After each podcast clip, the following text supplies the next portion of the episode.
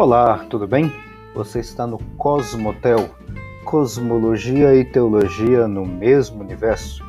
Seja muito bem-vindo.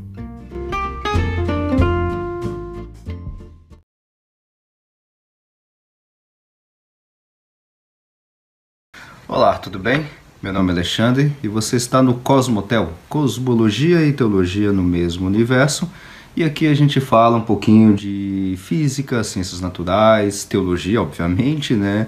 Tudo isso integrado e de maneira relacional. Uh, nós vamos continuar então a nossa conversa que a gente está tendo sobre o livro Mundo Perdido de Adão e Eva, a origem, o debate sobre a origem da humanidade e a leitura de Gênesis, do autor John Walton, com participação de N.T. Wright. Tá? Então a gente está conversando justamente sobre esse livro nessa série. E hoje, nesse episódio de hoje, ou nesse episódio de agora, não sei como é que você está ouvindo ou assistindo uh, essa série, mas fique à vontade para acompanhar tudo de uma vez, maratonar ou ouvir em partes, tá? Uh, a gente está trabalhando agora, trabalhando com você com o que seria o equivalente ao capítulo 3, ou a proposição 3 deste livro, que é o nosso assunto de hoje. Gênesis 1 é um relato de origem funcional, não material. Tá? Então, já logo na, na, na introdução, justamente como se fosse, porque o John Walton nessa proposição, ele vai dividir essa, esse capítulo, essa proposição em algumas partes, tá? E já logo na introdução, na introduçãozinha desse, desse capítulo, ele coloca um ponto que eu queria deixar bastante destacado, que é, é um resumo perfeito do que a gente já viu dos, das, outras duas, eh, das outras duas proposições que o autor já trabalhou. Tá? Já vimos isso, é, própria leitura do livro em si, no, eu estou justamente na página 33, tá? nessa edição que eu tenho em português. Já vimos no capítulo 2 que o ponto de partida de Gênesis 1 foi um período em que não havia nem or não havia ordem nem função. No mundo antigo, essa descrição, ou seja, de ordem e função, significava que nada existia, uma vez que a existência pertencia apenas àquilo que era ordenado. Isso é extremamente importante porque isso é completamente diferente ao nosso pensamento moderno de hoje. Tá, isso já são palavras minhas e não do Alton, da onde a gente é, tem a ideia de criação ou de existência de algo quando, com relação à questão de existência material. Se eu digo que existe um universo e tudo mais, não importa em qual momento do universo que eu estou falando. Posso estar falando do universo primordial, que é uma época do universo em que não existia estrelas, planetas, galáxias, poeira, seres humanos. Sim, existiu e na realidade existiu por muito tempo, por milhares de anos. A gente pode chutar aí milhões de anos, né, inclusive, tá? Quando as primeiras estrelas no universo apareceram somente quando o universo tinha na faixa de 50, 80, 100 milhões de anos depois do nascimento do universo. Então, o universo passou aí quase com uma centena de milhões de anos sem nada, nada no sentido de estrutura, de planeta, esse tipo de coisa, tá certo? Aqui não. No mundo antigo a coisa é diferente. Se algo não tem uma função ou não tem uma ordem, simplesmente não existe. Essa não é que não existe no sentido material, é que não a, a existência somente está aquilo está conectado àquilo que é ordenado. É interessante essa ideia. Nós agora observaremos cada um dos sete dias para verificar se a ênfase está nos objetos materiais ou em um ambiente ordenado. E é exatamente isso que o Walton vai fazer nessa proposição 3. Na realidade, ele vai trabalhar nessa proposição 3 apenas com os dias de 1 a 6. E nesse episódio eu vou trabalhar menos ainda contigo, apenas da, da, dos dias 1 a 5. O dia 6 eu vou deixar para um próximo episódio porque tem muitos detalhes interessantes ainda dentro da proposição 3, tá? Então esse episódio aqui vai estar em duas partes, proposição 3.1, proposição 3.2, algo mais ou menos assim, tá? Ainda estaremos nesse capítulo porque tem muita coisa interessante nele para a gente poder tratar, tá? Com relação então, já indo para o capítulo ou podemos chamar de capítulo, né? O, é, capítulo primeiro da criação, o dia primeiro da criação. A gente pode ter algumas nomenclaturas com relação a isso. Bom, a gente pode chamar de capítulo primeiro da criação, né? Uh, esse, cap esse capítulo, ou esse dia, ou dia 1 um da criação, é justamente aquele aonde, vamos dizer assim, Deus vai colocar o, no princípio criou Deus os céus e a terra, e a terra era sem forma e vazia, e o Espírito de Deus pairava sobre a face das águas, e haja luz e houve luz, essa coisa toda que acontece no dia primeiro ou no dia um. E aí eu vou justamente puxar novamente aqui, é claro que eu não vou fazer isso constantemente, mas é muito interessante, mais um trechinho na página 34 desse livro do John Alto, que ele vai, ele vai fazer um resumo do, do, do dia 1 de uma forma perfeita, que é exatamente isso aqui. Em vez disso, ou seja, é, voltando um pouquinho mais, desde o primeiro dia, portanto, preste bastante atenção nisso. O texto, o texto de Gênesis, não fala sobre algo material começando a existir. Não tem isso lá no texto de Gênesis, capítulo 1, versículo 1, 2, 3. Não tem. Simplesmente não tem. Em vez disso, ou seja, em vez de algo material começando, os períodos alternados de luz barra dia, escuridão barra noite constituem as origens do tempo. Novamente, preste bastante atenção que origens, como o Alton está dizendo, que é exatamente o que eu li na introdução, não tem nada a ver com origem material. É origem no sentido funcional. Tá? Inclusive esse termo origens que ele vai utilizar aqui em todo o texto aqui é sempre com esse tipo de pensamento, não com pensamento moderno, mas com pensamento lá do judeu ou lá do povo do Antigo Oriente Próximo, tá? O tempo ordena a nossa existência.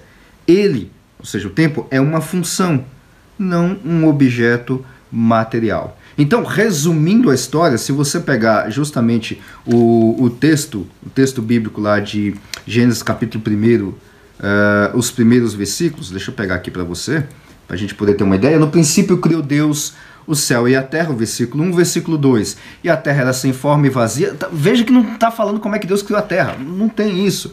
E havia trevas sobre a face das águas, sobre a face do abismo, e o Espírito de Deus se movia sobre a face das águas. E disse Deus: haja luz, e houve luz. E viu Deus que a luz, viu Deus que era boa a luz, e fez separação entre luz e as trevas. E chamou, e Deus chamou a luz dia, e as trevas chamou noite e foi à tarde amanhã o dia primeiro. Só isso. Nada mais e nada menos. Ou seja, a Terra já existia ou qualquer coisa do tipo. Obviamente, você que já é leitor do, do, do, das colunas do Cosmotel já, já, já sabe do que, que eu estou falando nessa questão de literatura bíblica, de Gênesis e tudo mais. Então, resumindo a história, o dia 1 um não tem nada a ver com relação à questão de origem material, e obviamente uma das grandes discussões, pelo menos até esse momento que eu estou falando com você, ainda persiste uma das grandes discussões que é a questão sobre a natureza do tempo, e aí eu estou falando agora como um físico, é, não está muito bem definido, a gente trabalha com tempo, a gente coloca lá uma, um T nas equações e vambora, T menos T e vambora. Esse tempo pode ser negativo, positivo, a gente não está no meu caso, como físico teórico, eu não tô nem aí. Se o tempo vai para trás ou vai para frente, vamos colocar T aí, ou menos T. Você falou pode ter. Esse, esse negócio pode ser é, negativo, positivo, mas o que, que é isso na essência? O que, que é isso na parte experimental? É uma grande discussão. Não temos ainda isso definido do ponto de vista físico. Então, John Walton justamente está falando que ele, tempo, é uma função, não um objeto material. Pelo menos a gente não detectou a partícula quântica, eu vou falar com um pouquinho de pleonasmo aqui, a partícula quântica do tempo, não temos isso, tá? E não vamos ter isso, tá? Eu vou, eu vou ser um pouquinho mais fervoroso na minha fé de físico, não vamos ter partícula do tempo, tá? Então, tem uma discussão bastante interessante com relação à questão do tempo aqui. Então, no dia primeiro ou no dia 1 da criação, é justamente a questão, resumindo a história, a questão de períodos alternados de luz e noite e tudo mais, é a questão da ordenação da existência ou da natureza, que a gente pode tocar isso para essa ordenação de tempo. Tá certo? Dia 2, então, John Walton, eu vou ler aqui novamente um outro pedacinho que faz um resumo maravilhoso dessa, uh, dessa desse dia todo que aconteceu, tá? Você pode acompanhar no seu texto bíblico aí. Uh, obviamente não vou ler o texto bíblico. O que, que você, tá, você pode estar com a sua Bíblia aí em mãos? Eu estou utilizando a versão Almeida Corrigida Fiel, tá? É a versão online. Você pode procurar aí em bibliaonline.com.br barra A de Almeida, C de Corrigida, F de Fiel. Tá? E ali você pode acompanhar, estou usando essa versão em português, ela é muito boa para esse propósito que a gente está utilizando. Então, o dia 2 da criação, dessa semana da criação, é, lendo um pedacinho do trecho ainda na página 34, vai dizer o seguinte: Deus efetivou essa separação, ou seja, é, tem uma separação de águas que justamente vai acontecer na, na, no verso 6 do capítulo 1, e disse Deus: haja uma expansão no meio das águas e haja separação entre águas e águas, do versículo 6 do capítulo 1 de Gênesis. Deus efetivou essa separação de águas por meio do Hakia. Eu não sei pronunciar hebraico, nem a transliteração e tudo mais, então vou chamar de Hakia, tá? Não sei se é Haki, alguma coisa do tipo, mas é, no livro você pode ler melhor, tá? Se você souber é, é, hebraico, pode me corrigir sem nenhum problema, tá? Então eu vou chamar de Hakia. Deus efetivou essa separação de águas por meio do Hakia. E aí ele explica essa tradução que nós, nós temos essa tradução em português de diversas formas. Abóboda, expansão, firmamento, nessa Bíblia que eu tenho aqui, chama de expansão, tá? Em meados do segundo milênio antes de Cristo, tal termo, esse hacker, constantemente significava um céu sólido, uma coisa rígida, que continha chuva. Ou seja, o hacker seria alguma coisa do tipo sólido, bastante duro e que segura as águas da chuva. Quando se tornou amplamente aceito que o sol não, que o céu não era sólido, começou a surgir outras traduções que ficavam mais ou menos nos níveis inferiores da atmosfera, utilizando termos não técnicos como expansão, que já é essa versão que eu tenho aqui, ou abóbora. Qual que é a ideia aqui então? No dia 2, então, Deus está criando, vamos colocar assim, dentro do, da narrativa mitopoética, tá? É, que é esse Gênesis capítulo 1 aqui, da questão da criação, Deus fez essa separação das águas por meio do Hakia, desse Hakia. E o que, que é isso? O que, que eles interpretavam com isso? Inclusive tem um texto, eu não vou lembrar agora de cabeça, acabei de lembrar isso, se não me engano acho que em Isaías, é, é acho que é em Isaías, que é como, Isaías, eu, eu lembro que em Salmos também tem, que o céu está como se fosse um, um, um escudo ou algo de bronze. É justamente esse conceito que eles tinham de alguma coisa sólida, tá? É justamente essa ideia aqui do Hakia, que está traduzido para nós como a expansão. Ou seja, tinha uma ideia inicial de um, um céu sólido, quando viu que o negócio não era muito bem sólido, não era tão sólido desse jeito, então o negócio é um pouquinho mais maleável e está um pouquinho mais perto do que nós podemos chamar de atmosfera, esse negócio assim meio gasoso, alguma coisa desse tipo. Essa é a ideia. Inclusive, no post aqui do. do, do para você que está assistindo no YouTube, eu vou deixar um link de um artigo que eu, que eu escrevi na, no Cosmotel e lá vai ter uma figura. A minha recomendação é sempre leia o texto de Gênesis, capítulo 1, com essa figura do lado, impressa, dentro da sua Bíblia, do jeito que você quiser. Sempre tem essa figura em mãos, tá? Ela é essencial para você visualizar o texto de Gênesis, capítulo 1. E não se assuste, porque lá a descrição está justamente como que Moisés e os povos antigos viam a terra, uma terra plana daquela época, não é a Terra plana de hoje, tá? É bom fazer esse disclaimer sempre. Não é a Terra plana de hoje, é a Terra plana antiga. Como é que os povos, Moisés via a Terra naquela época? Então, é uma Terra plana, onde você tem os pilares ou as colunas da Terra, o Sheol, que é simplesmente um lugar de sepultura, onde os mortos estão mortos, ou estão enterrados, vamos dizer assim, tá? Uh, que depois na isso na cultura judaica, né? Porque depois na cultura uh, na cultura grega tem um negócio um pouquinho mais complicado aí, seria o equivalente, não é, mas seria o equivalente ao aquela região chamada de Hades, ou que nós conhecemos como tradução em latim, que vem para o português inferno. Mas não tem nada a ver de almas que vão para o inferno, não. Isso é outra história, tá? Não tem nada a ver uma coisa com a outra. E uh, por cima você tem, em cima da, da superfície da Terra, as estrelas na parte de baixo, um negócio assim como se fosse tijolos assim meio que separando que é uh, justamente esse negócio que faz a separação de águas. Aí você tem águas por cima dessa região sólida inclusive e a água, você tem a atmosfera onde ficam os astros as estrelas e tudo mais e as águas embaixo. Esse negócio que fica em, em cima que parece uns tijolinhos tem uns negocinhos parecem umas comportas é justamente o hacker. De vez em quando esse negócio se abre e cai água que está acima da expansão, que é o que nós chamamos de chuva. Lembra lá no texto, por exemplo, de, uh, do dilúvio, que as comportas do céu se abriram e caiu água. Então, é literalmente essa figura que você precisa ter em mente, tá? Então eu vou deixar ela aqui para você justamente observar essa figura com bastante atenção. Lembrando novamente que a concepção que existia antigamente não é concepção moderna. A Terra não é plana, não existe abóboda celeste, a Terra não é o centro do universo, não existe, não existe geocentrismo, eu vou até um pouquinho mais longe, não existe heliocentrismo porque não existe centro do universo, tá? É, obviamente existe sim um centro uh, do sistema solar, que é o Sol e tudo, mas não é o centro do universo. Então, assim, essa é a concepção antiga, não é a concepção de hoje. Tá certo?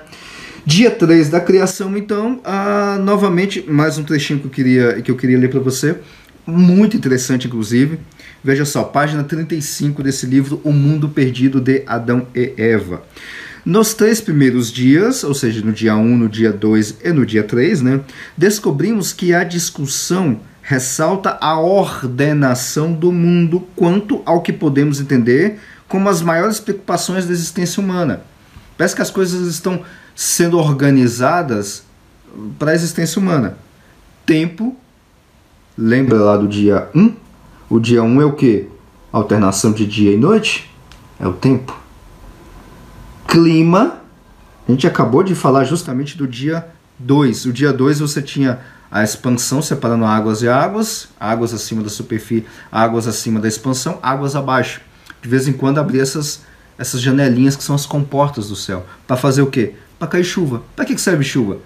Uma das diversas funções da chuva é molhar, é justamente fazer o clima, ajudar a fazer o clima.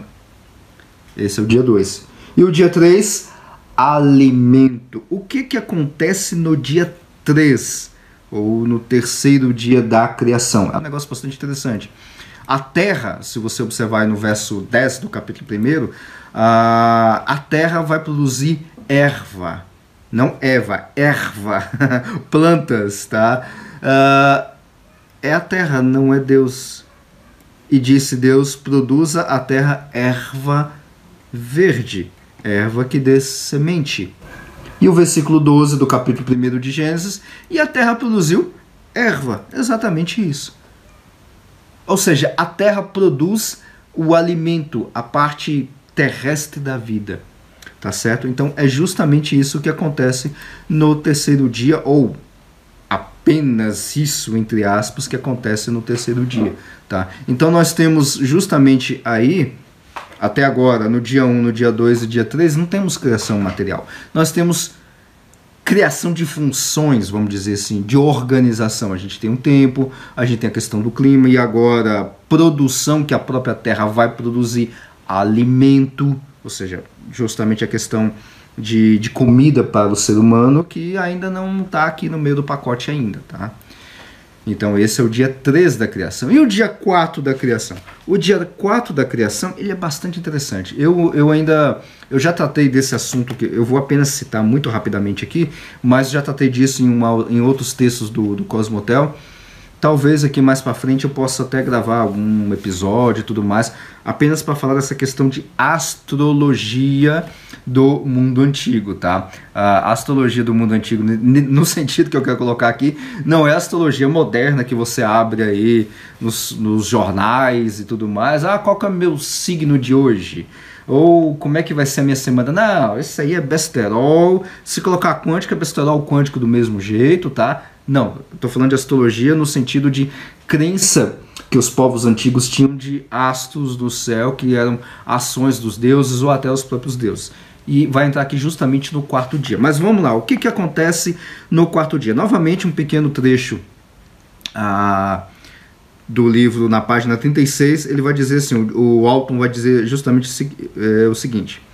Precisamos continuar nossa investigação sobre a, origem, sobre a existência de origens materiais no que diz respeito aos funcionários, porque aqui ah, o que dá ideia aqui nessa questão de criação de funções é justamente de criação de funcionários, os que vão fazer as funções dos dias. As plan eh, tinha terra, aí qual é a função da terra? Produzir alimento. E aqui no quarto dia? No quarto dia a gente vai ter um negócio interessante. A primeira observação a se fazer, e eu estou justamente no quarto dia, é que as pessoas do mundo antigo não compreendiam o Sol, a Lua e as estrelas como elementos materiais. Nós sabemos hoje em dia que o Sol, a Lua e as estrelas são compostos de átomos e tudo mais. O Sol, por exemplo, é uma grande bola de fogo. Não, não tem nada de bola de fogo. O Sol é uma grande é, é uma grande bola de gás, vamos dizer assim, comprimida e a sua compressão é tão grande que, ela, que essa grande bola começa a fazer fusão nuclear, começa a fundir elementos químicos e nessa fusão nuclear uh, análogo, parecido com a fissão nuclear, né, igual a gente tem bombas, inclusive nós temos bombas de fusão nuclear, você tem uma eliminação muito grande, uma ejeção muito grande de energia, de calor, de radiação. O que, que é isso do Sol? É esse negócio que a gente tem o, durante o dia, quando a gente sai no Sol e começa a dar uma esquentada na pele. Então, é radiação da fusão de elementos químicos lá no Sol. Moisés não sabia nada disso. Tá? Aliás, os povos antigos, ninguém sabia absolutamente nada disso. A Lua, bom, tem uma constituição química meio parecida com a Terra. Tem um chão, tem um pozinho, tem umas rochas, uh, tem água, tem molécula de água lá também. Não tem rio, né, obviamente, mas tem moléculas de água, tem um bocado de coisa, muito parecido com a Terra. As estrelas têm a mesma composição da nossa estrela, que é o Sol, porque o Sol é uma estrela. Então, sim, nós vemos estrela durante o dia, o Sol, tá certo? Então, só que os povos antigos não tinham noção nenhuma de que esses negócios, essas coisas que a gente vê no céu, são elementos materiais ou são construídos de elementos materiais. Os israelitas, continuando com o alto, acreditavam que eles, esses astros, eram exatamente aquilo que o texto os denomina, o texto bíblico. Luminares, não objetos materiais que produzem ou refletem luz, não são luminárias. Para as outras nações do mundo antigo, com exceção de Israel, obviamente, né, eles também eram deuses. Ninguém sabia que o Sol é uma bola em chamas ou que a Lua é uma rocha que orbita e que reflete a luz solar. Então observe que uh, os israelitas, obviamente, eles não acreditavam que os astros eram deuses. E sim exatamente como está literalmente escrito no texto. Luminar para iluminar maior que é o Sol, e o luminar menor, que é a Lua. Mas tá nada de emissão de luz ou qualquer coisa do tipo. Não, isso é um conceito muito tempo depois. Mas eram objetos criados por Deus. Essa é a concepção que os israelitas tinham. Para os outros povos, egípcios, sumérios, babilônicos, não é só isso. Eles são deuses. Tá certo? Eles também são deuses. Tá? Então, essa era a concepção. E um, um, outro detalhe, apenas eu vou citar muito rápido aqui essa questão de astrologia, porque isso é a base da astrologia do mundo antigo, dos povos antigos e tudo mais, que é ver a vontade dos deuses lendo os deuses. Eu olho, vejo a posição de Vênus com relação a Marte, Júpiter, qual é a ação, o que, que os deuses têm para me falar e tudo mais, no dia do meu nascimento, como é que vai ser minha vida, essa coisa toda. Isso é, é um pensamento moderno completamente deturpado, mas deturpado, mas naquela época, ou seja, no mundo antigo, era justamente a voz dos deuses, ou como é que os deuses se revelavam ao ser humano. Por exemplo, quando passava um cometa, quando passava um cometa, geralmente, igual eu já escrevi num texto lá no Cosmotel, depois você pode dar uma olhada, uh, que foi justamente do Natal de 2020. Bom, passagem de um cometa pode ser o nascimento de um grande homem, de uma grande personalidade. Inclusive, uma das propostas sobre a questão do nascimento de Cristo, naquela estrela de Belém que nós chamamos, uma das ideias, uma das hipóteses é que foi, na realidade, um cometa. Não foi o cometa Halley, porque as contas não fecham, mas tem essa hipótese na mesa também. Tá? Lá eu escrevi, se não me engano, foram três artigos no Natal de 2020. Tá? Você pode procurar no Cosmotel Natal de 2020, alguma coisa esse texto. E lá vai ter três artigos e cada um deles eu vou explorar algumas possibilidades, inclusive de cometas. Então o cometa passando, opa, então os deuses estão me dizendo que vai nascer um grande homem e tudo mais. Por isso que aqueles reis magos que vieram do Oriente, muito provavelmente vieram da região ali da Babilônia, Mesopotâmia e tudo mais, eles conheciam, ah, muito provavelmente, é tudo hipótese, tá? Eles conheciam as profecias bíblicas, ou seja, do Antigo Testamento, tinha visto uma estrela que tinha algum determinado direcionamento em cima de Israel, e falou: É, parece que nasceu alguém muito importante lá. Será que não é o Messias, não? Bora lá ver, porque parece que é o Messias que nasceu. Pode ter sido um cometa, pode ter, ter sido algum outro fenômeno, e foi um fenômeno astronômico que os deuses revelaram para esses magos ou qualquer outra coisa do tipo. Então, para os povos antigos, tem essa, essa concepção, tem essa, essa, essa, essa ideia dos astros falarem com os homens, que é, é, o que nós chamamos de astrologia. Não tem nada a ver com astronomia e nem as baboseiras de astrologia que se lê nos jornais de hoje em dia, tá? Não tem nada a ver uma coisa com a outra, tá certo? Então, justamente no quarto dia é criado esses luminares. E eles têm ah, funções bastante definidas. Tá? E aqui eu coloquei dentro do texto no, no Cosmotel, tem um texto também que eu escrevi, Tá, ah, depois você pode acompanhar. É, na verdade, é, tá na, na série As Origens do Homem. Então, um texto escrito, já tem um tempinho já que eu escrevi. Mas depois você pode acompanhar e ler. Tem um trechinho que eu coloquei que é bastante interessante, tá? Que eu queria deixar destacado, que é um resumo muito bem, muito bem feito, só para a gente finalizar uh, essa parte de para que, que servem esses luminares. O, o, de vários detalhes aqui que eu estou mencionando, o primeiro a destacar é a função dos luminares. Como está, nos te, como está no texto, no texto de Gênesis capítulo 1, é para servir de sinais ou de marcação para o tempo. Vide o versículo 14 do capítulo 1. E sejam eles, esses luminares, para sinais, e para tempos determinados, e para dias, e para anos. A estrutura desse verso, de todo o capítulo, que é uma narrativa mito-poética, essas são palavras minhas, tá? Tem repetições, são vários es, essas conjunções que estão em português, com a ideia de várias funções correlacionadas. O tempo, conhecido pelos israelitas, tem um formato cíclico. Passagem de claro para escuro, está lá no, primeiro, no, no, no, no dia 1. Repetição dessa passagem com aparecimento parcial, total e desaparecimento da lua, caracterizando as semanas e meses. E por fim, repetição de tudo isso, ou seja, desses dias, semanas e meses em períodos muito mais longos, que é o que nós chamamos de anos. Ou seja, veja que os, o, o, esses, esses astros têm a função de fazer marcação de tempo. Porque eu tenho a função do tempo, mas dia e noite, só isso. Não, eu quero fazer uma marcação um pouquinho mais. um reloginho um pouquinho mais natural. Bom, então agora tem os astros, que eu consigo só olhar para eles e ver a questão de qual período do ano que eu tô, tá na seca, tá, tá na época de plantar batata ou colher mandioca? Os dois, não sei, vamos ver como é que tá o tempo. Então eu consigo ver uma ciclicidade temporal, ou seja, justamente olhando no tempo, olhando para os astros, mas tá na lua cheia. Hum, ah, que é bom, é bom cortar o cabelo? Não, não tem nada a ver uma coisa com a outra.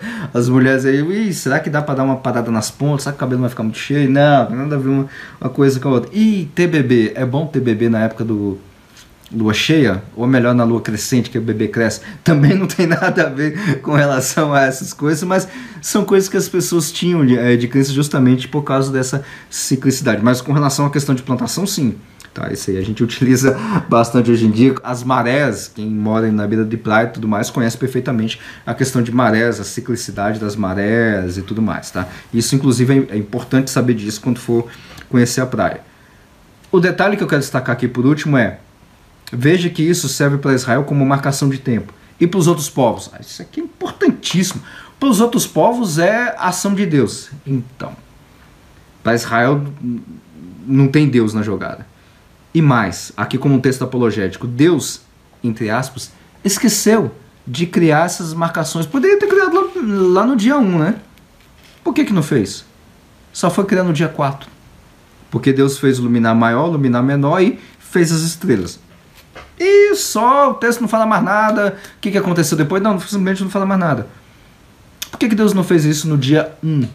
É que Deus, entre aspas, esqueceu de fazer isso. A astrologia é tão importante para os povos antigos que Deus ih, esqueci de fazer. Não, não é importante não. Quem governa a sua vida não são os astros, é o próprio Deus. Essa é mais ou menos a tônica ou a ideia meio que por trás de por que Deus fez os astros apenas, os astros, estrelas e tudo mais, apenas no dia 4 e não no dia 1. Porque ele, entre aspas, esqueceu, justamente para colocar dentro da cabeça do homem que isso não tem importância alguma na questão do guia para a vida dele. Tá certo? Dia 5, então, já finaliza, praticamente já finalizando a nossa conversa, uh, tem um, um, detalhe que eu queria colocar aqui. Deixa eu só pegar aqui. Ah, sim, tá aqui. Dentro do texto eu coloquei uh, do, é, é, é, alguns pontos. Eu queria apenas destacar esses pontos dentro do texto que eu coloquei lá no site, lá no, no, no Cosmotel, tá? Não, não é leitura justamente do livro aqui. Esse é um dia literalmente cheio de vida e há milhares de destaques que podemos apontar nesses poucos versos, versículo, é, versículo 20 a 23 do capítulo 1 de Gênesis. Começando de forma análoga ao dia 4, quem produz vida são as águas. Agora no dia 4, quem está produzindo vida é a água. Não é a terra mais. Agora a vida vai lá para as águas. Além da vida marinha, Outro local geográfico que é povoado nesse quinto dia é a expansão, as aves. As aves também agora começam a povoar a expansão, justamente essa atmosfera, vamos chamar assim. Assim como nos outros quatro dias, a ideia aqui não é de criação material. No quarto dia também a gente viu que não tem criação material nenhuma, tá? E sim de função. Inclusive, algumas pessoas interpretam ah, esses, eh, esses dias do dia 1 ao dia 3 da criação, como se fosse uma criação de espaço, e os dias 4 a 6 como se fosse um preenchimento desse espaço, ou seja, os, os atores desses dias, tá? E aqui uh, tem um outro destaque que eu queria fa é, fazer para você, é justamente na, na, na, palavra hebraica bará, que é a questão de, no princípio criou Deus os céus e a terra, tá lá no versículo 1. Uh, ah, Bereshit bará Elohim. O bará Elohim, no princípio, criou Deus. Esse bará que tem lá só aparece lá no versículo 1 e depois vai aparecer apenas agora no quinto dia da criação, justamente no versículo 21. E essa, e essa expressão bará, como a gente já, já, já trabalhou, ela tem uma ideia, tem um sentido de ordem, ordenar, organizar, arrumar algo. E aí o Walter ele vai puxar atenção também para o verbo azar, ou Azam, eu não sei falar é, é, em hebraico. E essa e essa e esse outro verbo que também vai aparecer aqui, ele já dá uma ideia de, de um pouquinho diferente do que é no sentido de, mani, de fazer, no sentido de manipular. E alguns intérpretes, como o Alto coloca aqui, uh, colocam que bará, você tem um bará e tem um azar, ou azam. E o azar seria o braço executor do bará. Ah, eu achei isso muito interessante. Isso é claro dentro, do, dentro dos verbos uh, lá no hebraico. Um outro ponto aqui, um segundo ponto é, que eu queria destacar justamente desse, desse dia 5, é a questão do conforme a sua espécie. Bom, não tem nada a ver essa questão de conforme a sua espécie como nós utilizamos hoje na biologia. A espécie humana é Homo sapiens. Não, o texto aqui não está com taxonomia de Linneu na cabeça. Não tem nada a ver isso, tá? A frase, e aí o Walton coloca isso na página 37, a frase de acordo com a sua espécie é uma afirmação de como a ordem reina na maneira que as criaturas se reproduzem. Tubarões dão a luz a tubarões, não a caranguejos. Veja que apesar de que você tem várias espécies de tubarões, ali você tem uma classificação meio que geral. Essa é a ideia do texto. Tá? Então você tem um objeto ou você tem um animal aquático do tipo, entre aspas, não tipo biológico, tá? Entenda, tipo observacional, vamos colocar assim, tubarão, você não vai ter um caranguejo que é completamente diferente. Essa é a ideia de conforme a sua espécie que está aqui no texto do dia 5. E um último detalhe que eu queria puxar para a gente já finalizar, no dia 5, é a questão da fecundidade, ou a bênção da fecundidade, tá? Por último, aqui a, a, palavras minhas, algo muito diferente é feito no verso 22 do capítulo 1 de Gênesis. A bênção da multiplicação para os animais, é justamente a bênção da fecundidade. Deus organiza o cosmos inteiro, desde o verso 2 do capítulo 1 de Gênesis, para funcionar da forma ou de um certo formato independente. Ou seja, o cosmo para ele mesmo, com as leis físicas regendo tudo. Não tem ser humano aqui ainda, tá? Ser humano é no sexto dia.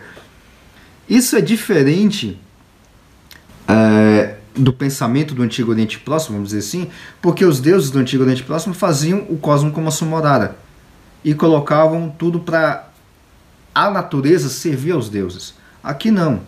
Aqui, inclusive os homens na, em, em, outros mitos, por exemplo, Gilgamesh, Atarrasa e tudo mais, os homens são uma espécie de trabalhadores dos deuses. Aqui não, aqui Deus cria a coisa para meio que ela funcionar com leis muito bem definidas e tudo mais, mas não é para servir a Deus no sentido dos deuses do Antigo Oriente Próximo. Tá? Aqui é justamente diferente, ou seja, aqui é justamente para todo mundo ter subsistência que é o que a gente vai ver uh, no dia 6 da criação. Ou seja, subsistência no sentido de produção de alimentos e tudo mais, que é o que vai ter para o ser humano. Tá certo? Bom, uh, o que eu tinha então pra, preparado para você agora é a questão dos dias 1, 2, 3, 4 e 5 da criação. Na, no próximo episódio a gente vai falar apenas do dia 6 e aí a gente finaliza a proposição 3 Gênesis 1 é um relato de origem funcional desse livro e não material, desse livro Mundo Perdido de Adão e Eva, o debate sobre a origem da humanidade e a leitura de Gênesis, do John Walton. Tá? Então, no próximo episódio, a gente vai trabalhar justamente e apenas o dia 6 da criação, vai ser, porque tem bastante coisa, tem, tem umas coisas que eu queria puxar um pouquinho mais de detalhes lá, então eu preparei um episódio exclusivo apenas para o dia 6 da criação, ainda dentro da proposição 3, tá? Espero que você tenha é, gostado de toda essa conversa que a gente está tendo, se você está assistindo pelo YouTube, Bom, faça a, a, se inscreva no canal, essa coisa toda que tem nesse pacote do YouTube, deixa o like, compartilhe também. Se você está ouvindo pelo, pelo podcast, manda no, no grupo da igreja, no grupo da família, dos amigos e tudo mais. Olha que negócio interessante, o que, que vocês acham disso? E aí compartilhe com eles, deixe comentários ou aqui no YouTube, ou entre em contato comigo para a gente poder trocar mais algumas ideias, tá? E até a próxima!